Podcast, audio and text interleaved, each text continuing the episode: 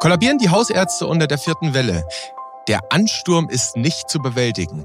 Das sind nur zwei von vielen Schlagzeilen in dieser Woche. Der Tenor aber ist derselbe. Covid-Boostern bei den Hausärzten? Fragezeichen. Das wird nichts. Ausrufungszeichen. Wie es doch klappt, darüber wollen wir heute sprechen und damit herzlich willkommen zu einer neuen Episode vom Evidenz Update Podcast. Auch heute wieder in einer Doppelbesetzung. Wir das sind Martin Scherer Präsident der Deutschen Gesellschaft für Allgemeinmedizin und Familienmedizin, der DGAM, und Direktor des Instituts und Poliklinik für Allgemeinmedizin am UKE in Hamburg. Und da grüße ich Sie. Hallo, Herr Scherer. Hallo, Herr Nössler. Und heute ist bei uns dabei Wolfgang Schneider-Rathert. Er ist niedergelassen als Hausarzt in Braunschweig, genauer muss man sagen im Stadtteil Querum. Er ist Sprecher der AG Impfen in der DGAM und er ist Mitglied der Ständigen Leitlinienkommission in der DGAM. Hallo Herr Schneider-Rathert, schön, dass Sie dabei sind. Hallo Herr Nüssler, moin moin aus Braunschweig. Moin Moin, ja, und hier Dennis Nüssler, Chefredakteur der Ärztezeitung aus dem Hause Springer Medizin. So, wenn also Wolfgang Schneider ratet von der AG Impfen, der Degam dabei ist, dann heißt das, es geht wieder ums Impfen. Das ist quasi die Fortsetzung des, der Episode vom letzten Mal mit Thomas Mertens zusammen. Jetzt muss ich aber mal Sie beide zunächst vorab fragen, spielen Sie eigentlich Golf, Herr Scherer, Herr Schneider ratert?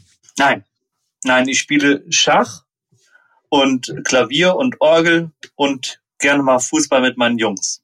Und der Schneider Rathert? Herr Nüssler, ich bin Hausarzt, ich spiele Minigolf und Mensch, ärgere dich nicht.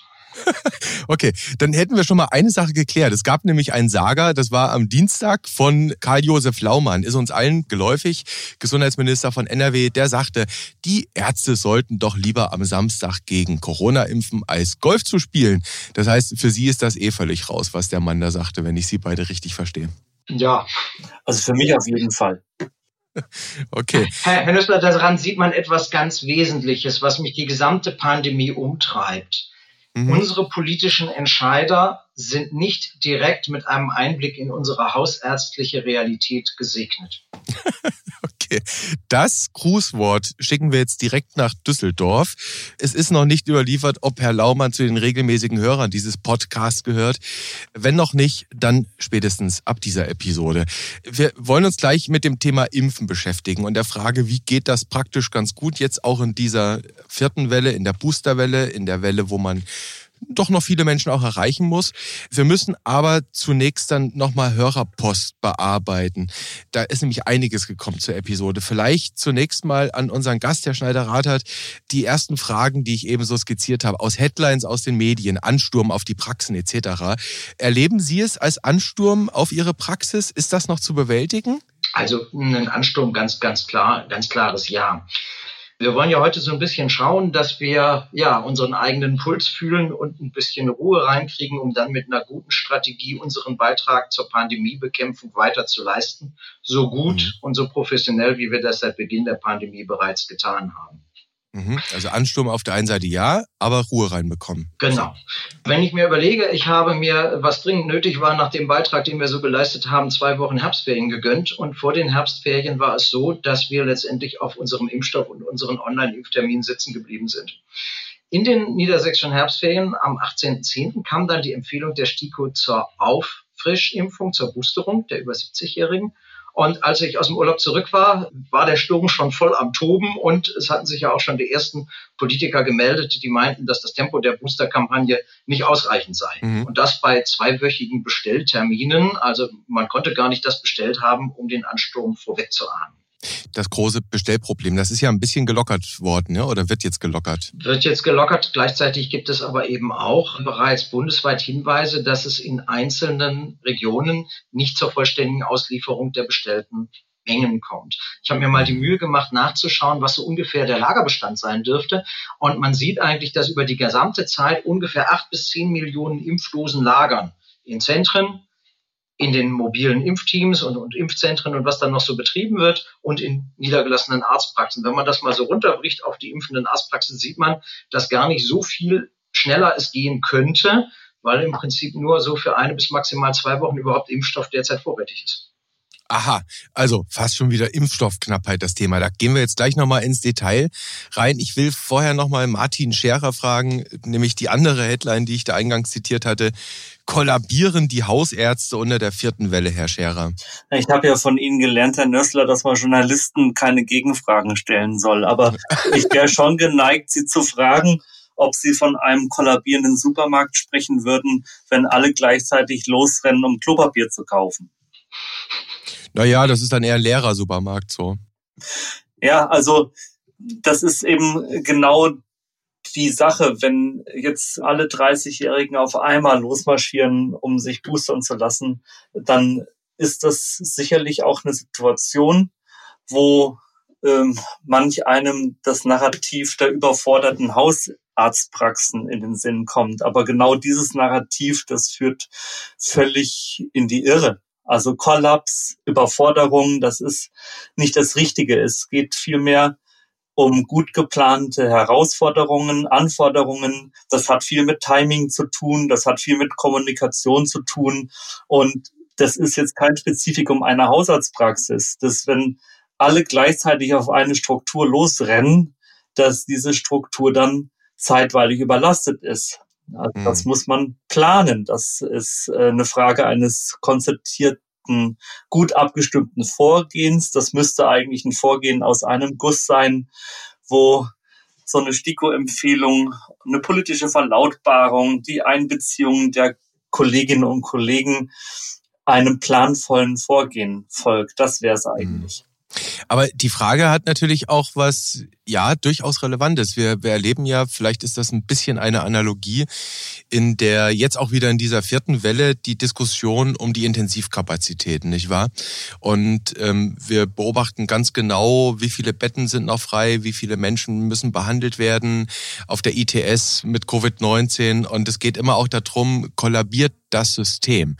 Jetzt nochmal Ihre Einschätzung, Herr Scherer, Kommen wir da durch im ambulanten Sektor? Wenn wir es gut planen.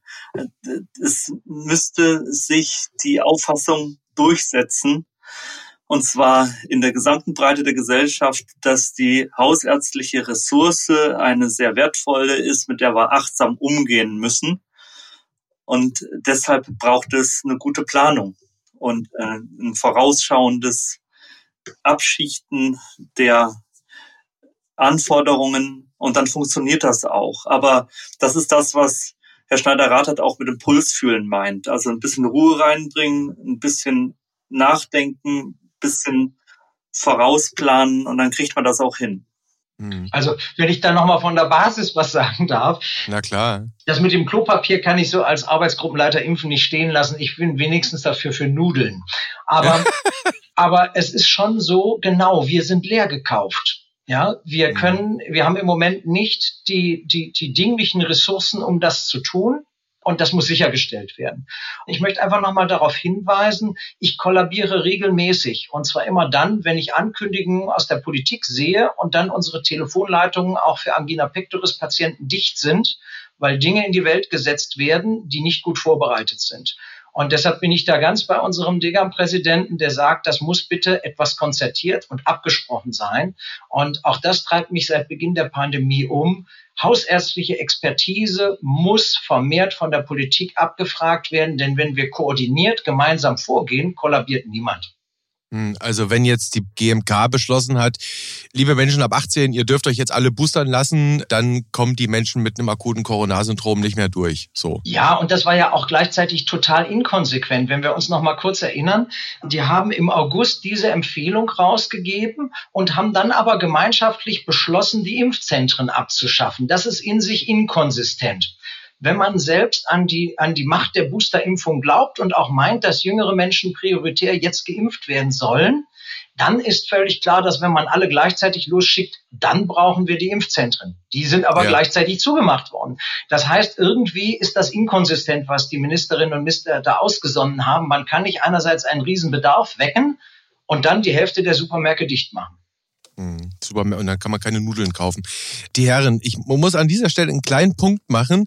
Wir, ich hatte nämlich angekündigt, dass wir das Thema Hörerpost noch schnell bearbeiten wollen. Wir sind jetzt schon fast im Thema drin, aber wir sollten noch den Hörern zuliebe die, ja, die Beiträge bearbeiten, die sie uns geschickt haben zur letzten Episode und dann kommen wir zum Impfthema ja, zurück. Wobei, auch diese Hörerpost wird sich gleich wieder mit dem Thema Impfen beschäftigen. Vielleicht nochmal an alle Hörerinnen und Hörer der Tipp, evidenzupdate.springer.com ist die E-Mail-Adresse. Dort bitte zahlreich und freundlich uns bitte Zuschriften senden, dann können wir die hier auch bearbeiten. Es gab tatsächlich, bevor wir zu den Fragen zum Impfen kommen, Herr Scherer, vielleicht an Sie gerichtet, eine Frage von einem Hörer, warum die Degam unter anderem Budesonid als mögliche, als Kannempfehlung in der S1-Empfehlung drin hat, obwohl andere Fachgesellschaften davon abraten. Und er fragt danach, warum die Degam, er sagt, also nach seinen Worten, als einzige Fachgesellschaft auch für Fluvoxamin eine Kannempfehlung ausspricht. Das hatten wir letztens thematisiert. Er persönlich sagt, er habe große Bauchschmerzen damit, sehe große Schwächen in den zugrunde liegenden Studien. Was wollen Sie dem Kollegen von Ihnen antworten? Dass es im Wesentlichen darum geht, einen Spagat zu machen. Wir hatten das schon häufiger hier auch thematisiert, diese Brücke zu schlagen aus mageren Daten und dem Wunsch, etwas in den Händen zu haben. Also es geht im Grunde genommen um die Grauzonen der Versorgung und wir können auch nicht alles immer nur top-down machen. Die reine Evidenz, für die die DGAM steht, die ist schön und gut, aber es kommen auch sehr viele Anfragen. Gerade bei Budesonid war das der Fall, wo viele, viele Kollegen uns geschrieben haben und gesagt haben, wir setzen das auf jeden Fall ein. Das war ein, ein richtiger Budesonit-Sturm der Euphorie, der über Twitter hinwegfegte, wo viele geschrieben haben, wir wollen das, wir brauchen das, wir machen das. Und daraus muss man den Spagat machen, dass man sagt, auf der einen Seite haben wir eine Datengrundlage, die nicht berauschend ist, auf der anderen Seite einen Wunsch, doch etwas in den Händen zu halten. Und drum haben wir es in die Leitlinie aufgenommen als Kann-Empfehlung. Und dazu muss man sagen, dass hier einfach nur ein Korridor aufgemacht wird, ein Handlungskorridor. Kann heißt, man kann es einsetzen, man kann es aber auch sein lassen. Und das ist eigentlich das, was die Kolleginnen und Kollegen sich wünschen, dass man ihnen eine Orientierung gibt, dass man ihnen sagt, wie die Datengrundlage ist, aber dass sie dann selber mit ihren Patientinnen und Patienten entscheiden können. Und zum Fluoroxamin muss man sagen, das ist tatsächlich das im Augenblick bestuntersuchteste Medikament für den ambulanten Bereich, weil der Lancet Trial, der uns vorliegt und den wir in der letzten Ausgabe besprochen haben, schon eine Aussagekraft hat, die man ernst nehmen muss und für den primären Endpunkt, das heißt Krankenhauseinweisung, auch Wirksamkeit gezeigt hat. Hm, das war der Together Trial, über den wir gesprochen hatten, ne? genau. aus Argentinien. Also vielleicht nochmal nachgefragt, Herr Scherer, wird da vielleicht das ein oder andere Mal zu oft auch vergessen, dass nach Sackett zu dem ja, EBM-Dreieck eben auch die eigene ärztliche individuelle Erfahrung noch mit dazu zählt?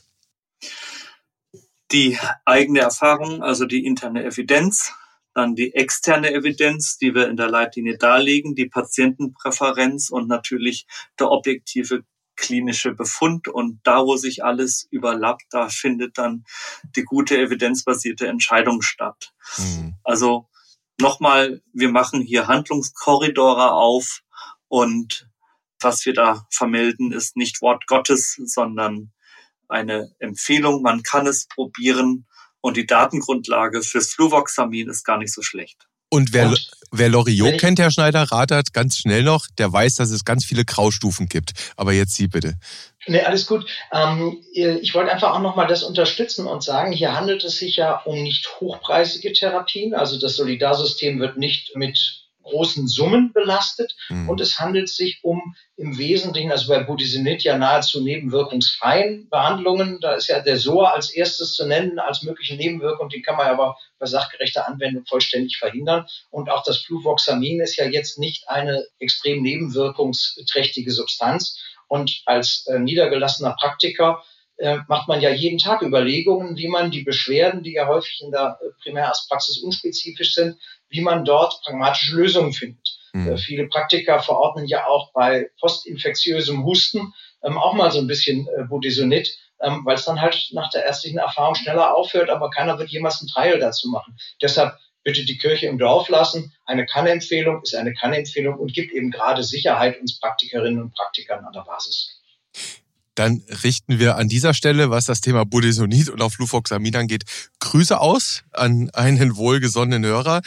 Der nächste Hörerhinweis, Herr Schneider-Radert, bleiben wir gerade bei Ihnen. Äh, vielleicht können Sie was dazu sagen. Da hat uns auch jemand geschrieben, äh, die größten Probleme, mit denen ich in der Versorgung derzeit zu kämpfen habe, sind die Fälle, in denen Geimpfte erkranken. Hier kommt man schnell in Erklärungsnöte. Und er zitiert jetzt mal so eine mögliche Frage von seinen Patienten. Warum soll ich jetzt mein Kind impfen lassen, wenn es dann doch Covid-19 kriegen kann und die Oma am Ende doch ansteckt? Herr Schneider-Rathert, es geht hier um diese fälschliche Vorstellung, die vielleicht draußen breit bei uns noch hier und da ja rumwabert der sterilen Immunität. Und wir wissen alle, dass wir schon etliche Wochen nach der vollständigen Impfung uns wieder infizieren, andere anstecken können.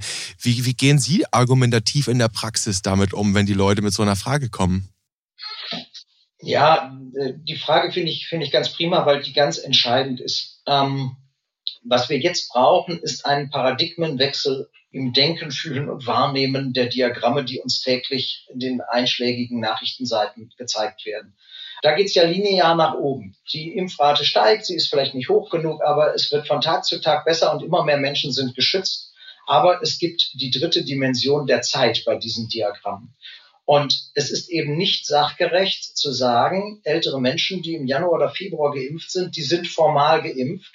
Aber wir wissen heute aus bereits publizierten Studien, aber auch aus einer demnächst zur Publikation im Lancet anstehenden schwedischen Kohortenstudie, dass nach sieben Monaten der Schutz vor einem schwerwiegenden Verlauf, also dass ich ins Krankenhaus oder auf die Intensivstation komme, insbesondere für die Älteren nur noch bei 42 Prozent liegt. Hm. Nun bin ich als Praktiker immer so äh, für Pi mal Daumen. Im Prinzip kann man sagen, dass die, die wir im Februar, März, April geimpft haben, das sind ja die Älteren gewesen aufgrund der damals herrschenden Priorisierung, die dürfen wir nur noch im Prinzip salopp gesprochen zur Hälfte als geimpft betrachten. Und genau deshalb brauchen wir diese Boosterungen so schnell und so dringend.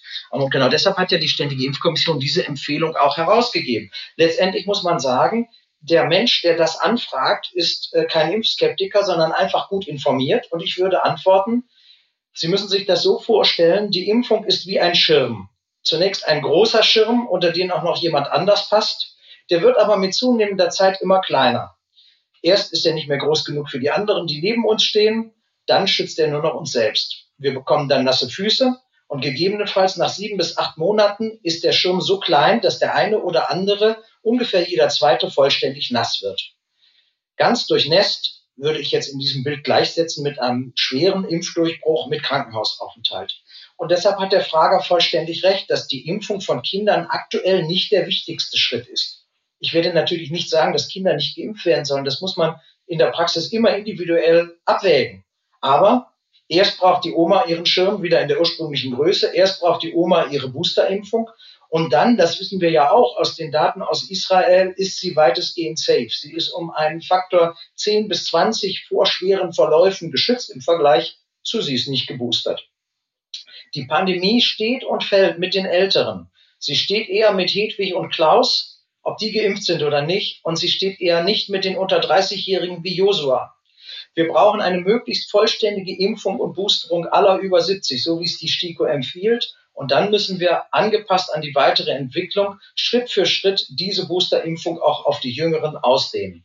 Und dann kann man gegebenenfalls eben auch schauen, ob ein Kind dann noch geimpft werden sollte, je nachdem, wie sich die Pandemie weiterentwickelt die Diskussion bei den Kinderimpfungen ist, wenn ich das noch erwähnen darf, ja letztendlich steht und dreht die um einen Dreh- und Angelpunkt. Nämlich, gibt es mehr Herzmuskelentzündungen nach der natürlichen Infektion oder mehr Herzmuskelentzündungen nach der Impfung? Die amerikanischen Daten sagen uns, es gibt mehr Herzmuskelentzündungen nach der Infektion, weshalb die Amerikaner die Kinderimpfung intensiver betreiben als wir hier in Deutschland. Das wiederum liegt daran, dass wir in Deutschland im Meldesystem nicht annähernd so viele Herzmuskelentzündungen bei Kindern feststellen können, wie die Amerikaner nach natürlicher Infektion. Das heißt, bei uns sieht es nach den derzeitigen Daten eher so aus, als ob die Impfung möglicherweise etwas mehr Herzmuskelentzündung macht als die natürliche Infektion. Deshalb kann ich eine abwartende Haltung bei Kinderimpfungen durchaus nachvollziehen. Mhm. In den USA heißt es Faktor 4, ne? so Pi mal Daumen, mehr, also höheres Risiko für Myokarditiden durch Covid-19 als nach der Impfung. Ne? Das ist so ein bisschen der Faktor, der da überliefert wird. Genau, die STIKO hatte, wenn ich mich recht erinnere, in ihrer Aktualisierung durchaus darauf hingewiesen, dass es eine Diskrepanz gibt zwischen den Meldedaten in Deutschland und den Studiendaten aus den Vereinigten Staaten. Mhm. Woran das liegt, kann man nur spekulieren, ob Menschen in Amerika aufgrund der größeren sozialen Disparität ähm, später äh, zum Arzt gehen, weil sie nicht versichert sind und deshalb schwerere Verläufe haben und das bei uns genauso. Ich weiß es nicht. Mhm. Fakt ist, das bleibt offen und äh, richtig ist ja auch, dass die Ständige Impfkommission die Kinderimpfung auch zur Vermeidung psychosozialer Nachteile für indiziert hält. Nicht direkt, zur Vermeidung der schwerwiegenden Verläufe. Wenn wir die Daten der Divi anschauen, sehen wir, dass auf den Intensivstationen im Moment 0,5 Prozent der Menschen, die da mit Covid liegen, sind unter 18. Mhm. Und wenn man bedenkt, dass die unter 12-Jährigen ja im Moment gar nicht geimpft sein können und die 12- bis 17-Jährigen ja nur so ungefähr zur Hälfte geimpft sind, sieht man, dass die Covid-19-Infektion für Kinder und Jugendliche ein erheblich geringeres Risiko darstellt als für Hedwig und Klaus sagt der Sprecher der AG Impfen, der Degam, Herr Schneider-Rader, das war jetzt ganzes Füllhorn nochmal an Fakten, auch argumentativ, die Sie da Ihren Kollegen mitgegeben haben. Vielen Dank an der Stelle. Wir haben nochmal Hörerpost und da würde ich jetzt tatsächlich eines, äh, ja, das würde ich gern Martin Scherer zuspielen nach Hamburg. Und zwar, das darf ich an der Stelle verraten, von einem Fan unseres Podcasts aus Rostock. Der hat uns, hm, konfrontiert mit der Überlegung, ob ein Covid-19-Impfbooster insbesondere bei Menschen mit beruflicher Indikation, also da reden wir über Sie beide zum Beispiel, nicht eher kontraproduktiv sein könnte. Die Frage stellt er uns. Er hebt darauf ab, Herr Scherer, dass in den maßgeblichen Zulassungsstudien, also die Phase 2-3-Studien, als Endpunkt eben nach ja, symptomatischen Infekten, Schrägstrich Erkrankungen geschaut wurde und asymptomatische Infekte damit unerkannt oder ja im Prinzip gar nicht detektiert geblieben sind. Und das geht so ein bisschen in eine ähnliche Richtung wie das, was wir eben hatten. Er argumentiert jetzt, wer geboostert ist und dann infiziert ist, merkt es eben nicht, weil er eher asymptomatisch bleibt. Das ist jetzt so ein bisschen die Überlegung, die er anstellt. Ergo, er erkennt nicht, dass er infiziert ist und könnte dadurch eher zu einer Gefahr werden, gerade wenn er im Gesundheitswesen tätig ist. Sein Tipp wäre, jeden Tag testen im Krankenhaus, insbesondere vielleicht in den Stationen und Abteilungen mit sehr kranken Menschen. Herr Scherer, wie bewerten Sie diesen Einwand? Naja, das ist völlig richtig. Es wird auch gemacht, regelmäßige Pooltestungen in den Krankenhäusern. Wir empfehlen es auch für die Alten- und Pflegeheime. Wer geimpft ist und eine Veranstaltung besuchen möchte, sollte vorher einen Antigen-Schnelltest machen.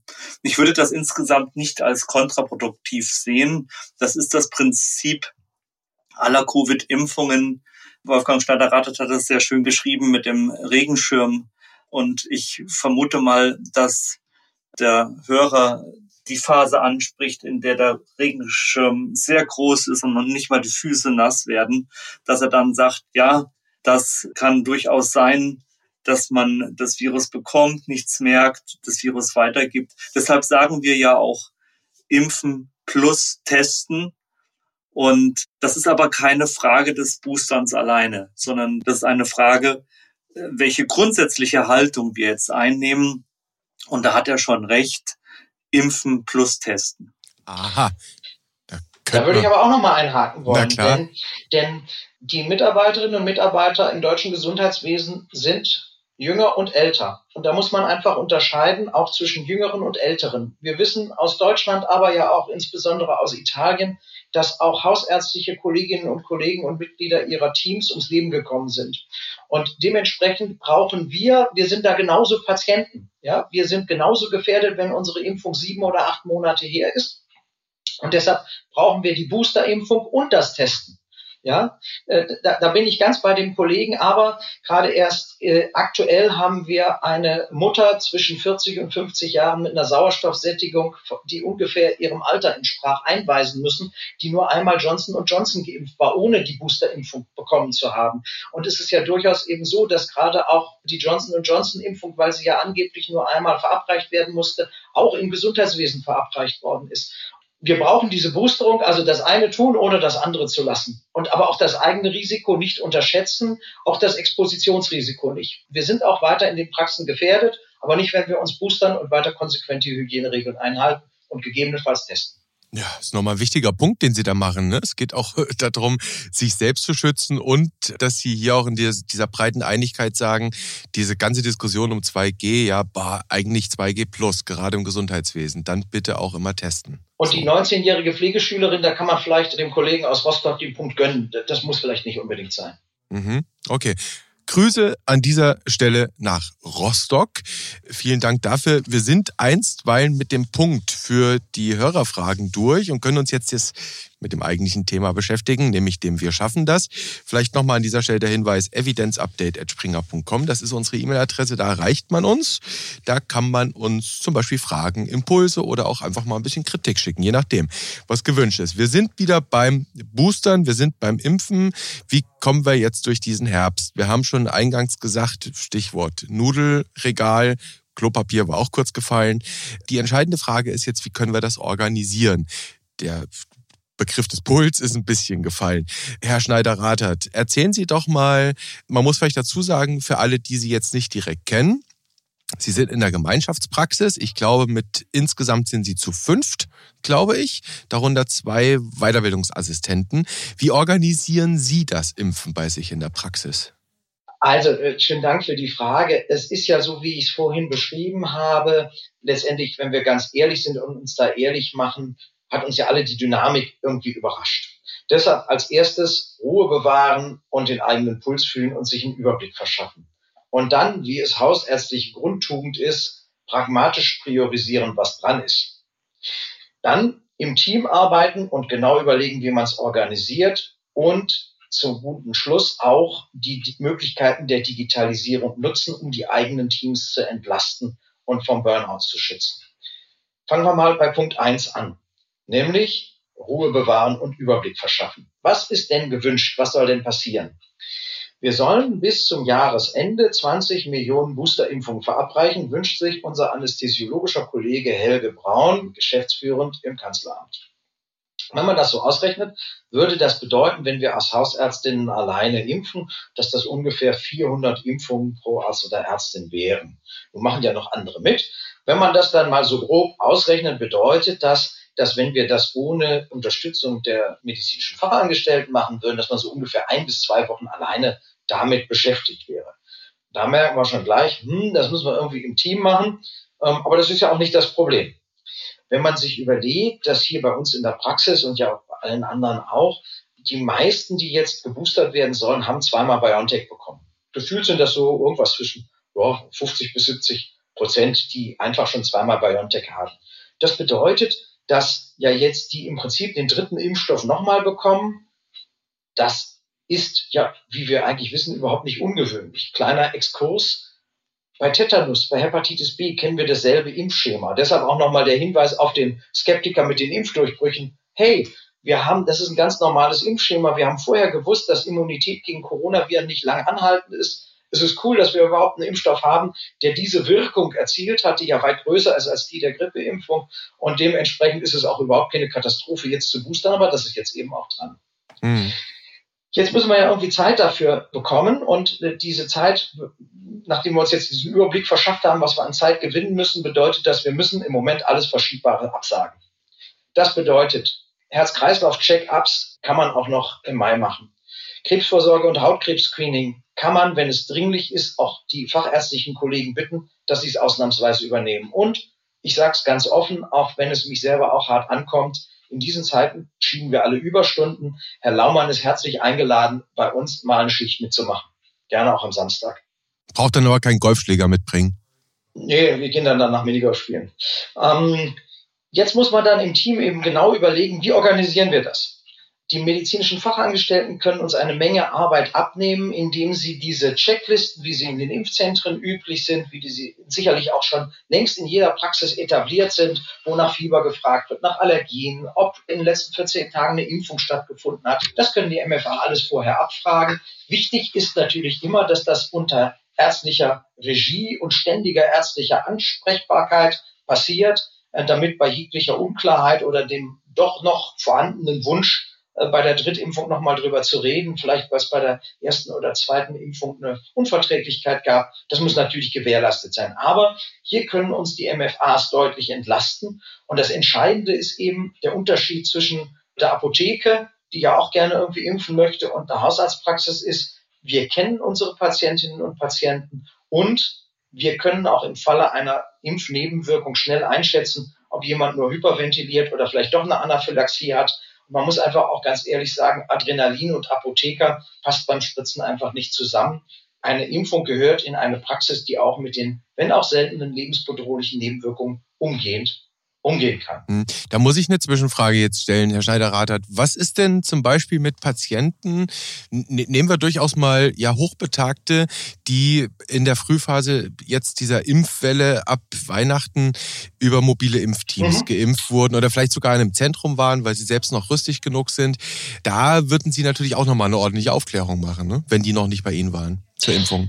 Also das wäre gegebenenfalls auch nochmal einfach von der Politik klarzustellen. Also am einfachsten sind natürlich diejenigen, die bei uns schon zweimal geimpft sind und jetzt nach Ablauf von sechs Monaten über 70 ihre Boosterimpfung wollen. Das, ist, das, das braucht ja nicht viel Überlegung. Es wäre schon zu überlegen, ob nicht die Politik Rahmenbedingungen schaffen könnte, in der sie sagt, wenn jemand in einem Impfzentrum adäquat aufgeklärt worden ist, ist diese Impfung nicht zwingend für eine Drittimpfung, wenn sie anderswo stattfindet, zu wiederholen. Mhm. Für mich und meine Praxis macht das keinen Unterschied. Ich habe da ein ausreichend äh, breites Kreuz und bin mir sicher, dass ich das so machen kann mit meinen Kolleginnen und Kollegen. Aber es wäre sicherlich hilfreich für diejenigen, die, die ja juristische Bedenken haben und denken, dass man vielleicht auch die Drittimpfung nochmal schriftlich aufklären muss. Es wäre schon hilfreich, wenn die Politik zum Beispiel sagen würde, wenn jemand eine Bescheinigung aus einem Impfzentrum vorlegt, darf der Hausarzt, die Hausärztin davon ausgehen, dass eine schriftliche Aufklärung vorliegt. Ja. Und dann reicht ausdrücklich eine mündliche Aufklärung, weil einfach die Unsicherheit in den Praxen da ist. Auch da müssen wir uns ehrlich machen. Eine Impfung, die 90 Prozent vor Krankenhaus und Intensivstation und Tod schützt, ist der Kracher. Wir wären froh, die Grippeimpfung wäre so toll. Mhm. Aber wir kaufen uns das schon ein mit einer Impfung, die von der Verträglichkeit Abstriche machen muss im Vergleich zu einer traditionellen Grippeimpfung. Auch das wird jede Praktikerin und jeder Praktiker sofort bestätigen. Ja. Und deshalb gibt es einfach eben bei den Kolleginnen und Kollegen, gerade auch in der ja stellenweise etwas aufgeheizten Stimmung in der Gesellschaft, das Bedürfnis, sich abzusichern. Das kann ich gut verstehen. Deshalb wären solche Klarstellungen seitens der Politik hilfreich, um uns das Impfen zu erleichtern. Also da das Thema ärztliche Haftung gegebenenfalls auch nochmal, könnte man ja mit einer Rechtsverordnung oder in der Impfverordnung könnte man das ja regeln. Wir haben ja das Thema, kennt wahrscheinlich jeder, das Thema Impfschäden. Das ist da ja auch relativ besonders geregelt. Das wäre ja durchaus möglich. Ich will das Thema Herr Schneider-Rater, dass Sie angesprochen haben mit den Impfzentren, gerne nochmal nach Hamburg zu Martin Scherer rüberwerfen. Das finde ich nämlich dann gar nicht so uninteressant, weil wenn ich es jetzt richtig bei Ihnen rausgehört habe, das kann schon bei dem einen oder der anderen Kollegin von Ihnen ja durchaus auch ein bisschen Troubles verursachen. Und Herr Scherer, ich erinnere mich, wir hatten über die Impfzentren gesprochen neulich. Da war auch eigentlich eher so, so der Tenor, ja, eigentlich brauchen wir die Impfzentren jetzt en gros nicht. Das Interessante dabei ist, dass es am, am UKE von Ihnen den sogenannten Praxisklimaindex gibt. Den machen Sie in der Corona-Pandemie. Der wurde hier von Ihnen, glaube ich, auch schon öfter mal zitiert. Und da gab es jetzt just in dieser Woche eine neue Umfrage, eine neue Welle, eine neue Auswertung. Da fand ich doch interessant, dass 58 Prozent der befragten Kolleginnen und Kollegen von Ihnen sagen, halten Sie eine Reaktivierung der Impfzentren für nötig? Ja. Wäre das nicht durchaus für diese besondere Klientel, also auch die Menschen, die in Impfzentren ihre erste vollständige Impfserie bekommen haben, nicht die bessere Wahl? Ja, das ist oft in der Wissenschaft so, dass einem nicht immer alles in den Kram passt, was man dann so an Daten erhält. Noch vor einer Woche habe ich gesagt, wir brauchen die milliardenschweren Impfzentren nicht. Und was sagen dann über 1100 hausärztliche Kolleginnen und Kollegen? Das ist ja schon eine große Fallzahl. Zu 58 Prozent sagen sie, ja, eine Reaktivierung der Impfzentren könnte zumindest jetzt für diese, für diese zusätzliche Boosterbelastung Sinn machen. Vielleicht noch ganz kurz, ähm, Herr Nössler, Sie sagten, das Institut für Allgemeinmedizin macht diesen Praxisklimaindex. Das ist richtig. Das ist auch ein Degam-Projekt und äh, auch ein Projekt mit sehr tatkräftiger Unterstützung der Landesverbände des Hausärzteverbands Hamburg, Niedersachsen und Bayern. Und das ist sehr erfreulich und deshalb bemühen wir uns natürlich auch Fragen zu stellen, die ein brauchbares Meinungsbild dann erzeugen. Mhm. Von der Basis würde ich hier auch noch eine Erweiterung des Blicks anbieten wollen, nämlich die Umfrage erinnere ich mich auch. Ich habe da auch dran teilgenommen. Die war vor den Entwicklungen dieser Woche. Die war zu einem Zeitpunkt, wo Hausärztinnen und Hausärzten 20 Euro pro Impfung angeboten worden sind. Ich sage immer scherzhaft, wir sollen sämtliche Impfungen zum Supersparpreis machen und das auch noch samstags. Da hätte ich gern einen Tipp von Herrn Daumann, wann ich bei der Bahn samstags Supersparpreise kriege im ICE von Hannover nach Berlin. Jetzt ist es ja so, dass die Wertschätzung für hausärztliche Tätigkeit, wenn die Not nur groß genug ist, beginnt zu wachsen. Wir bekommen ja jetzt immerhin 28 Euro pro Impfung. Das ist immer noch nicht so viel wie in den Impfzentren, aber da kann man langsam mit arbeiten. Und es wurde ja tatsächlich jetzt auch erstmals angedacht, dass medizinische Fachangestellte auch mal einen Corona-Bonus bekommen können.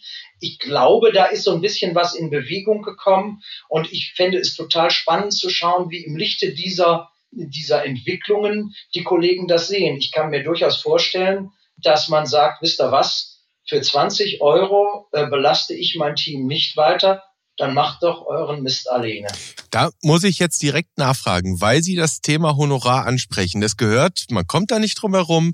Und da kann Herr Scherer immer auch noch sagen, er ist Wissenschaftler, aber am Ende gehört halt irgendwie das Thema Honorar dann doch dazu. Gerade natürlich auch im niedergelassenen Bereich, weil am Ende natürlich Ärzte auch, ich nehme mal diesen bösen Begriff, Unternehmer sind.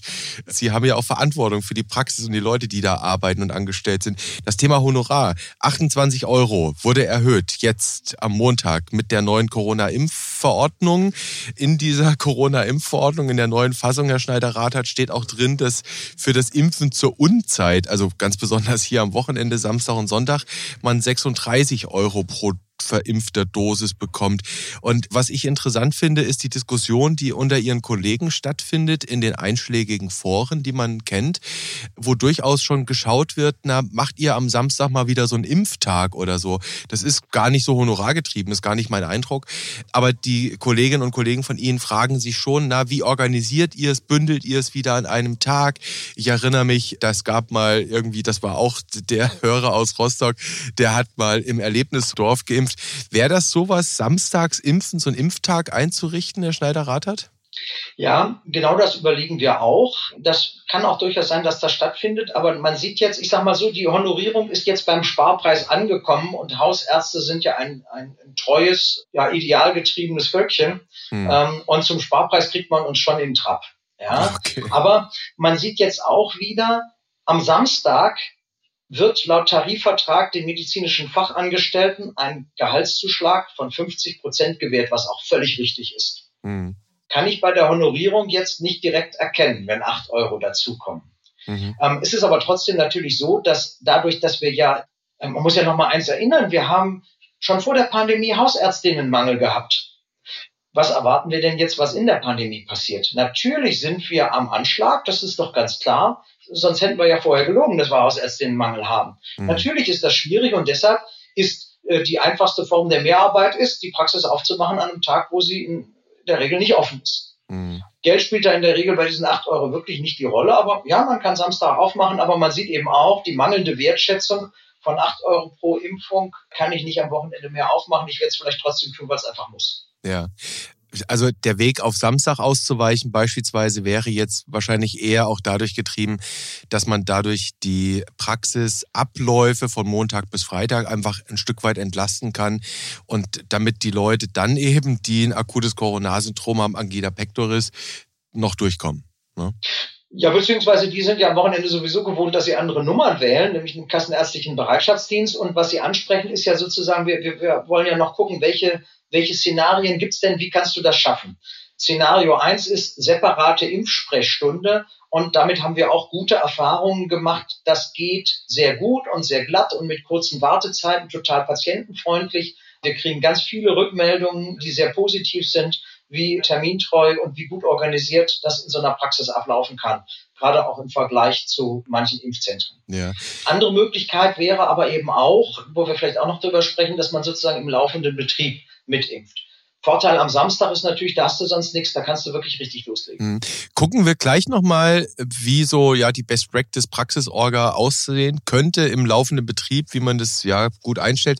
Ich will nochmal Martin Scherer fragen, mit Blick auch auf das Boostern. Wir hatten es eingangs schon besprochen, die Gesundheitsminister treffen sich am wunderschönen Bodensee im noch wunderschöneren Lindau und beschließen einen noch, weiß ich nicht, wunderschöneren Beschluss, dass jetzt alle die sechs Monate lang geimpft sind, vollständig sich boostern lassen können. Und dann stehen die vor der Praxis. Und dann kommen, das ist jetzt mal eine Hypothese, Herr Scherer, bitte sagen Sie mir, ob sie stimmt oder nicht. Und dann stehen auf einmal ein Haufen 30- oder 40-Jährige, die eigentlich gesund sind, vielleicht nicht zu den vulnerablen Gruppen zählen, weil sie keine Vorerkrankung haben in den Praxen, wollen geboostert werden und dann ist das wenige an Impfstoff, das im Moment verteilt werden kann, belegt. Und dann können wir nicht die 70-Jährigen boostern. Wie sieht das aus, Herr Scherer? Was kriegen Sie da von Kolleginnen und Kollegen zurückgespielt? Beziehungsweise wo sollte vielleicht die Politik jetzt auch nochmal einen Punkt machen? Also unser Praxisklimaindex, den Sie eben ansprachen, der liefert schon indirekte Hinweise darauf, dass wir hier ein Versorgungsproblem haben. Also die Belastung durch die Auffrischimpfung von Personen deutlich unter 70 Jahren die wird als fast genauso groß eingeschätzt wie die Belastung der Auffrischimpfung nach STIKO. Und das ist natürlich schon die Frage, ob wir diese Belastungssituation hier so haben müssen, inwiefern die hausgemacht ist. Wir haben das mehrfach angesprochen. Und da fließt da natürlich alles mit ein. Das sind organisatorische Themen, das ist der Druck der Patientenzahl und das sind natürlich auch Fragen, wie ich den Impfstoff wann wie beschaffe, wie ich das time, wie ich die Terminierung mache, das alles kulminiert. Aber unterm Strich ist es tatsächlich so, dass der Druck durch die Auffrischimpfungen von Jüngeren fast genauso groß ist wie die Belastung, die dadurch entsteht, dass man jetzt die auffrischt, die eigentlich prioritär auch dran sind. Und dann schickt man die Jungen weg und sagt, du bist noch nicht dran? Naja, das wird im Einzelfall unterschiedlich gehandhabt. Und es gibt hier auch Kollegen, die sagen, Mensch, also das sind natürlich Einzelfälle, aber ich habe gar keine Lust mehr zu impfen. Die ganzen 30-Jährigen, die hier stehen und aufgefrischt werden wollen, das ist mir jetzt einfach so viel. Ich mache hier mal eine Impfpause. Das sind Einzelfälle, aber die gibt es. Und deshalb machen wir eben diesen Praxisklimaindex, weil die Situation eben heterogen ist und äh, weil bei ja, 55.000 Kolleginnen und Kollegen es da nie ein einheitliches Bild gibt. Aber ich glaube, was wir heute hier versuchen und was auch äh, Wolfgang Schneider-Rath hier mit seinen Best-Practice-Beispielen anregt, das ist so ein bisschen ja, Mut zu machen und zu zeigen, durch unterschiedliche Formen der Praxisorganisation kann man den Druck rausnehmen. Vielleicht mal etwas umschichten, etwas, was nicht so wichtig ist, wann anders machen und sich wirklich jetzt auf das konzentrieren, was dran ist und so ein bisschen, naja, seine individuelle Ordnung finden, wohl wissend, dass es hier nicht one size fits all gibt. Also das äh, muss jetzt jeder für sich selber rausfinden, wie er das handhabt. Aber Herr Scherer, das leitet eigentlich idealerweise über zum dritten Punkt. Wie schaffen wir das? Nämlich die Digitalisierung nutzen, um sich selbst und die eigenen Teams zu entlasten. Wie läuft das bei uns in der Praxis? Bei uns gibt es die Impftermine in den Impfsprechstunden nur online. Wir haben zentral auf unserer Webseite den Button installiert, der direkt zu unserem Terminvergabesystem führt. Und in dem System ist ganz klar benannt, bist du über 70 oder bist du im Gesundheitsberuf tätig oder bist du Johnson Johnson geimpft, kriegst du einen Termin. Und das Schöne ist, wenn sich jetzt jemand mit 35 Jahren anmeldet, braucht unsere MFA überhaupt nichts weiter zu tun, außer einen Button zu drücken. Ihr Termin konnte nicht bestätigt werden. Und damit verlagern wir ganz viele von diesen Diskussionen außerhalb der Praxis. Gleichzeitig muss ich aber auch eben eine Lanze für, für die Jüngeren und brechen und gleichzeitig nochmal auf unsere, unsere Stärke in den Haushaltspraxen hinweisen. Ich oute mich. Ich habe einen Universitätsprofessor geimpft der war deutlich unter 70. Und warum habe ich das gemacht? Ich habe ihn geimpft, weil in seiner Familie ein ganz junger Mensch ist, der höchst vulnerabel ist und unlängst eine höchst kritische medizinische Maßnahme über sich ergehen lassen musste und selbst nicht geimpft werden kann aus medizinischen Gründen. Und da war der nachvollziehbare Wunsch, entsprechend dieses junge Familienmitglied durch eine entsprechende Boosterimpfung sicher zu schützen. Aber entspricht das nicht auch im Groben eigentlich schon der STIKO-Linie, die sagt, naja, Angehörige von sehr vulnerablen, ja, bitte? Natürlich, die STIKO wird da mit Sicherheit nicht widersprechen, aber es ist ja, jetzt muss man auch sagen, bei den ständigen Aktualisierungen so, dass wir ja nicht an der Basis verlangen können, dass jemand die letzte Seite gelesen hat. Ja. Und das Schöne, also ich sag mal so, wir haben ja jetzt immer hier äh, die Politik gebasht. Das Gute an dem Gesundheitsministerbeschluss ist, dass ich im Prinzip individuell gute Lösungen finden kann, weil der Rechtsrahmen geschaffen wurde. Schick ja. wäre halt gewesen, dass man das im Team mit der STIKO synchronisiert. Mhm. Und schick wäre halt auch gewesen, deutlich zu sagen, dass die Priorität nicht auf 29-Jährigen liegt, die doch jetzt diesen Winter in Skiurlaub nach Ischgl wollen. Hm. Das würde dann aber auch, also das, das mit der fehlenden Synchronisierung der politischen Ankündigung und der offiziellen STIKO-Empfehlung, das haben wir ja seit hm, Ende letzten Jahres eigentlich. Das ist das ja so ein kleines Problem, wenn ich mal sagen darf. Auf der anderen Seite sagen Sie, wenn ich Sie jetzt beide so ein bisschen verstehe, individuelle Entscheidungen müssen möglich sein. Der Rechtsrahmen dafür ist da. Auf der anderen Seite wäre vielleicht auch nochmal so ein, so ein, so ein offizieller Hinweis nötig. Bitte lasst doch den Menschen mit hohen Risiken jetzt erstmal einen Vortritt. Das könnte doch eigentlich Teil auch jetzt nochmal einer Aufklärungskampagne sein, oder? Naja, ob wir da eine Kampagne brauchen, ist die Frage. Es würde schon helfen, wenn wir unter denjenigen, die gerne mal an ein Mikrofon treten, eine relativ einheitliche Sprachregelung finden würden. Aber ich glaube, ähm, so langsam kriegen wir das hin. Also eine Kampagne jetzt so schnell nochmal auf den Weg zu bringen, nur für diesen Punkt, das ist schwierig. Aber eigentlich sollte das klar sein, dass jetzt erstmal die drankommen, die es am dringendsten brauchen. Mhm. Ich will nochmal, äh, weil Herr Schneider-Rathert das angesprochen hat, die Praxisorganisation, das Best-Practice-Beispiel querum mein Eindruck ist tatsächlich, also aufgreifen, mein Eindruck ist tatsächlich so in der Diskussion, was man mitbekommt unter den Hausärzten und Hausärzten, dass die jetzt schon wirklich suchen nach ja, Beispielen. Wie machst du es? Wie machst du es? Wie organisiert ihr das? Sie haben gesagt, Sie haben einen digitalen Terminplaner, der schon mal so ein Stück weit auch filtert, dass Ihnen da nicht die, ja, die Buchungen um die Ohren fliegen. Wie organisieren Sie es sonst noch so im Team, damit eben nicht irgendwelche hinten runterfallen? Sie hatten schon gesprochen, naja, einen Überblick bewahren, aber machen Sie es nochmal ganz konkret. Erklären Sie mal äh, beispielsweise einem jungen Kollegen, der das noch nie so organisiert hat, was muss er jetzt konkret tun? Ja, das mache ich gerne. Da sieht man wieder, ja, was für ein medizinischer Zehnkämpfer, was für eine medizinische Siebenkämpferin wir Hausärztinnen und Hausärzte sind. Das fängt erstmal bei der Telefonanlage an. Die Warteschleife muss besprochen sein und da wird gesprochen, wenn Sie sich für die Covid-19-Impfung interessieren, schauen Sie bitte auf unsere Webseite. Sie finden dann entsprechend die Möglichkeit, Ihren Termin online zu buchen. Das entlastet das Telefon schon mal.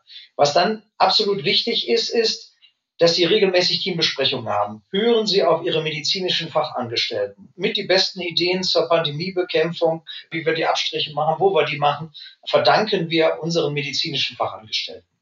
Und das ist auch ganz wichtig. Wir kommen nur durch diese Zeit, wenn wir ausreichend und genug kommunizieren. Wir haben das große Glück, unter dieser wirklich sehr, sehr anstrengenden Belastung im Moment eine sehr stabile Teamstimmung zu haben, weil wir miteinander sprechen und einander wertschätzen. Anders geht's nicht.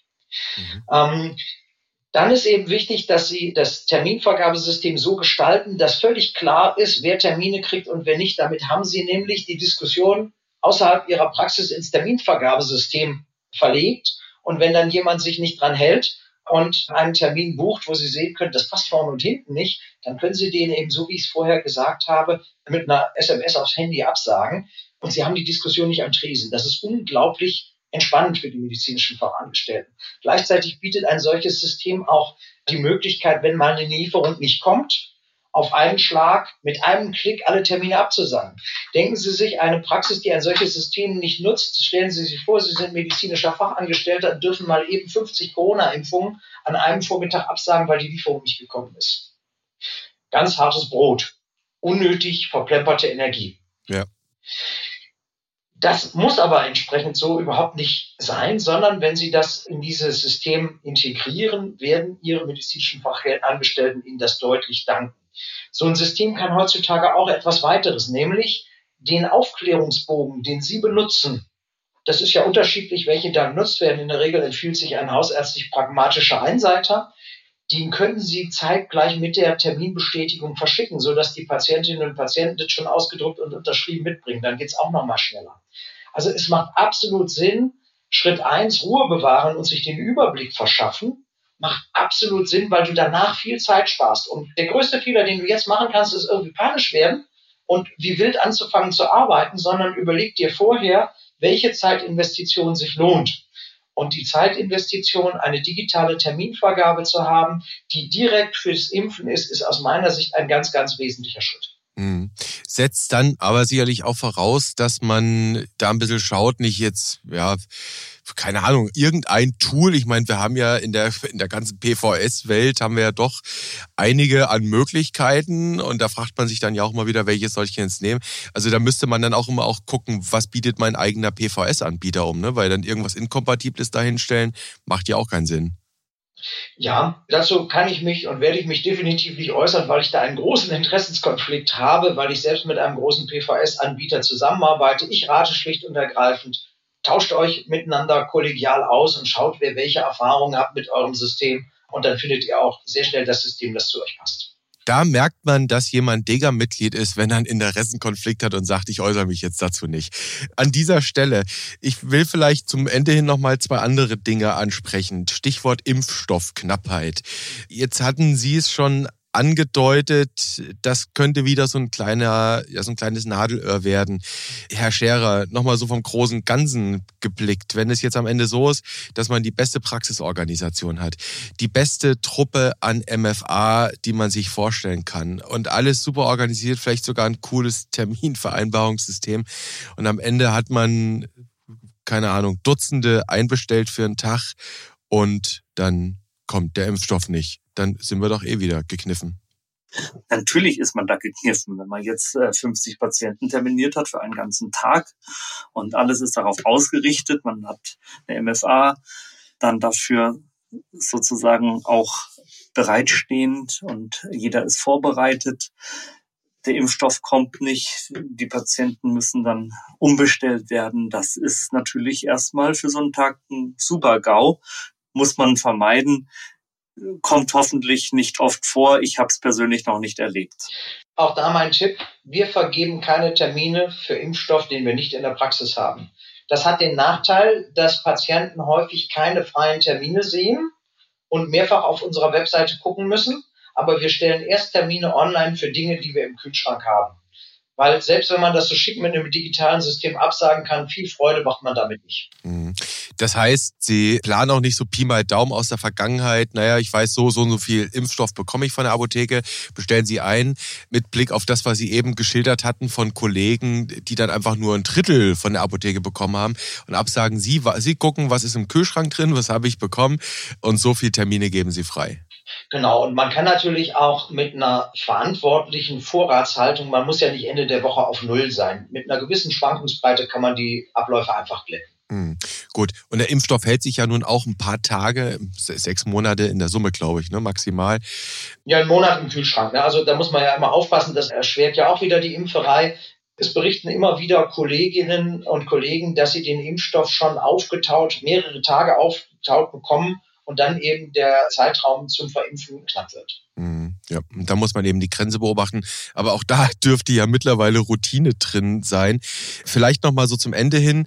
Der Impfstoff ist nun mal jetzt auch ein rares Gut. Das war im Herbst noch ein bisschen anders, haben Sie eben geschildert. Jetzt haben wir ja durchaus diese Parallelstrukturen. Und ich habe ja, Martin Scherer, Ihnen eben so ein bisschen das Commitment pro Impfzentren eigentlich herauslocken wollen. Das ist mir nicht gelungen. Jetzt haben wir aber trotzdem diese, diese Parallelstrukturen. Wir haben die niedergelassenen Ärzte, die impfen. Wir haben natürlich nach wie vor auch vielleicht Betriebsärzte, die damit unterwegs sein können. Wir haben die Krankenhäuser, die impfen können, die mobilen Teams und sogar in den Kommunen vereinzelte Impfzentren noch. Könnte sowas nicht eine Knappheit oder anders eine Fehlallokation des Impfstoffs forcieren? Das weiß ich jetzt nicht, aber ich denke, dass die Stadtstaaten das ziemlich gut vorgemacht haben. Also wir haben sowohl in Hamburg als auch in Bremen sehr hohe Impfquoten, genau durch die Kombination von Regelversorgung und Zusatzangeboten. Da gibt es diese mobilen Impfteams, da gibt es dann auch feste Impfstellen. Es gibt zusätzlich die Regelversorgung und ich denke, das ist der Weg. Und vielleicht steckt dann in dieser Frage, brauchen wir nicht doch die Impfzentren und in der Antwort vieler Kolleginnen und Kollegen auch der Wunsch drin, ja, wir brauchen Unterstützung, wir brauchen Zusatzangebote und vielleicht müssen es dann auch nicht immer diese großen Strukturen sein. Vielleicht würde es dann auch reichen, die Personalkapazitäten, die die Impfzentren betrieben haben, dann für mobile Teams oder für Zusatzangebote einfach einzusetzen. Mhm. Okay. Dann möchte ich zum Ende hin noch über einen kleinen Aspekt mit Ihnen sprechen. Das kommt auch so ein bisschen aus der Ecke Best Practice. Da können wir mal schauen, was geht, nämlich das Thema Co-Administration, Covid-Vakzinen und Influenza-Vakzinen. Da hatten wir in der letzten Episode drüber gesprochen und da war auch einhellige Auffassung, ja, Stiko sagt bitte, ja, das könnt ihr machen, Co-Administration. Martin Scherer, pragmatisches Vorgehen. Wenn doch der Mensch gerade da ist, dann einmal links, einmal rechts und rein damit. Die Frage, die sich natürlich auch stellen könnte, ist, was könnte denn dagegen sprechen? Also Stichwort beispielsweise Verwechslung werfe ich jetzt einfach mal rein. Das Thema Nebenwirkung, wenn es eine Impfnebenwirkung gibt, welchem Impfstoff ordne ich die dann zu? Ist jetzt Influenza schuld oder ja, eben die Covid-19-Vakzine? Herr Schneider-Rathert, wie machen Sie das? Immer Koadministration bei denen, die auch eine Influenza-Impfung haben wollen? Nein, es ist so letztendlich, dass wir beides machen. Die Situation ist viel zu ernst, als dass man sich jetzt hier verkünsteln muss.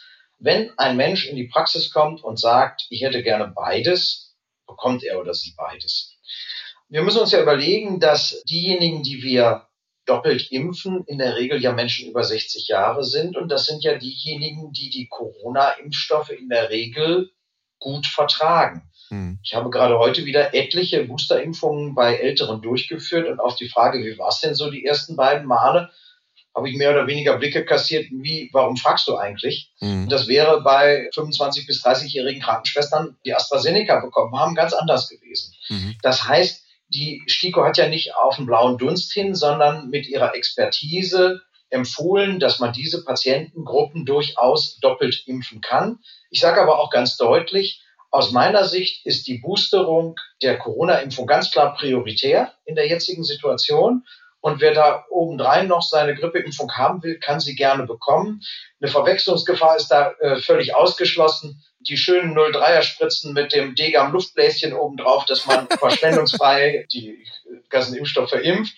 Äh, das ist nicht zu verwechseln mit einer Fertigspritze. Ja, mhm. das, das, fängt erst an, wenn das Impfen uns endlich einfach gemacht wird, dass wir auch die Corona-Impfung als Einzelimpfstoff haben. Aber solange gibt es da keine Verwechslungsgefahr. Und wir machen das ganz pragmatisch neben der Corona-Impfung liegen immer noch ein, zwei Grippeimpfungen, äh, die aus dem Kühlschrank rausgeholt worden sind. Und wenn die weg sind, legen wir neue nach. Mhm. Ganz pragmatisches Vorgehen. Genauso wie es Martin Scherer neulich sagte, Herr Scherer, dieses eine Thema, das da aufgepoppt ist mit dem Thema ja Nebenwirkungen. Jetzt habe ich eben links eine Impfung drin, rechts eine Impfung drin. Und jetzt habe ich einen Impf Impfnebenwirkung oder etwas, was für eine Impfnebenwirkung spricht. Ich kann dann natürlich nicht wirklich exakt zuordnen, ne? welche Impfung ist jetzt schuld. Das geht dann eigentlich nicht mehr. Ja, das ist dann schwierig, aber vielleicht sollten wir auch nicht zu viel über Nebenwirkungen sprechen, Herr Nüssler. Wir wissen aus der Nocebo-Forschung, dass Impferwartungen auch wahrgenommene Nebenwirkungen triggern können und deshalb sollten wir das Thema hier an dieser Stelle vielleicht beenden. Oh je, na gut. Also, der Chef hat gesprochen, wir beenden das Thema Nebenwirkung. Damit sind wir dann aber auch schon am Ende dieser Podcast-Episode. Nämlich der Episode, in der wir über Best Practices im Umgang mit den Impfungen in dieser Zeit, in diesem Herbst und dem ja, drohenden Winter, hätte ich was gesagt, hinbekommen. Wolfgang Schneider-Rathert hat mal aus seiner Praxis berichtet, wie er da ganz pragmatisch mit seinen Kolleginnen und Kollegen vorgeht, was, was er so tut. Martin Scherer hat auch nochmal mal so, ja, das, was eingangs mit dem Puls erzählt wurde, angesprochen, hat gesagt, wie wir jetzt pragmatisch vorgehen sollen. Und es bleibt am Ende wieder viel bei Graustufen. Das ist das, was ich mitgenommen habe. Aber auch die Ansage, man kann das, wenn man sich ruhig hinsetzt, plant, überlegt, organisiert, kann man das alles gut hinkriegen. Das wäre jetzt so die Take-Home-Message, die ich von Ihnen beiden mitnehme.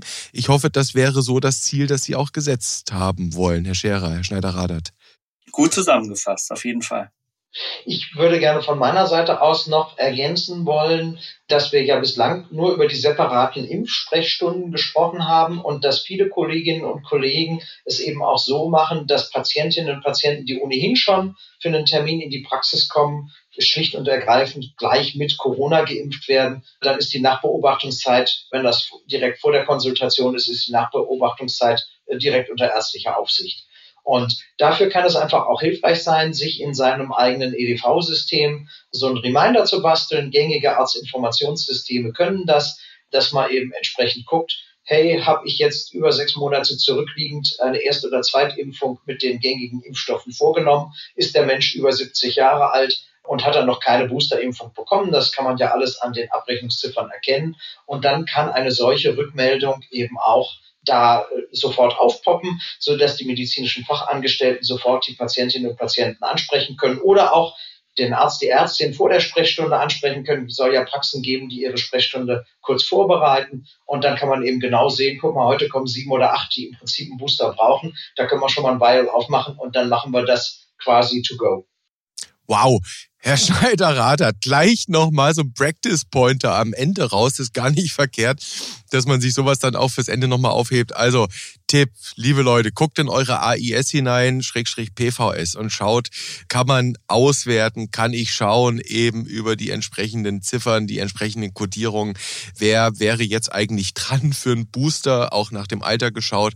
Und sobald die einen Termin haben und man macht morgens die Kartei auf, sieht man, Booster und dann kann man schon mal was beiseite legen. Das wäre jetzt nochmal so eine richtige Take-Home-Message on top. Vielen Dank an Sie beide, Herr Scherer von uns beiden. Natürlich äh, auch vielen Dank an Wolfgang Schneider-Rathert, dass Sie hier waren. Sehr gerne. Vielen Dank auch von mir.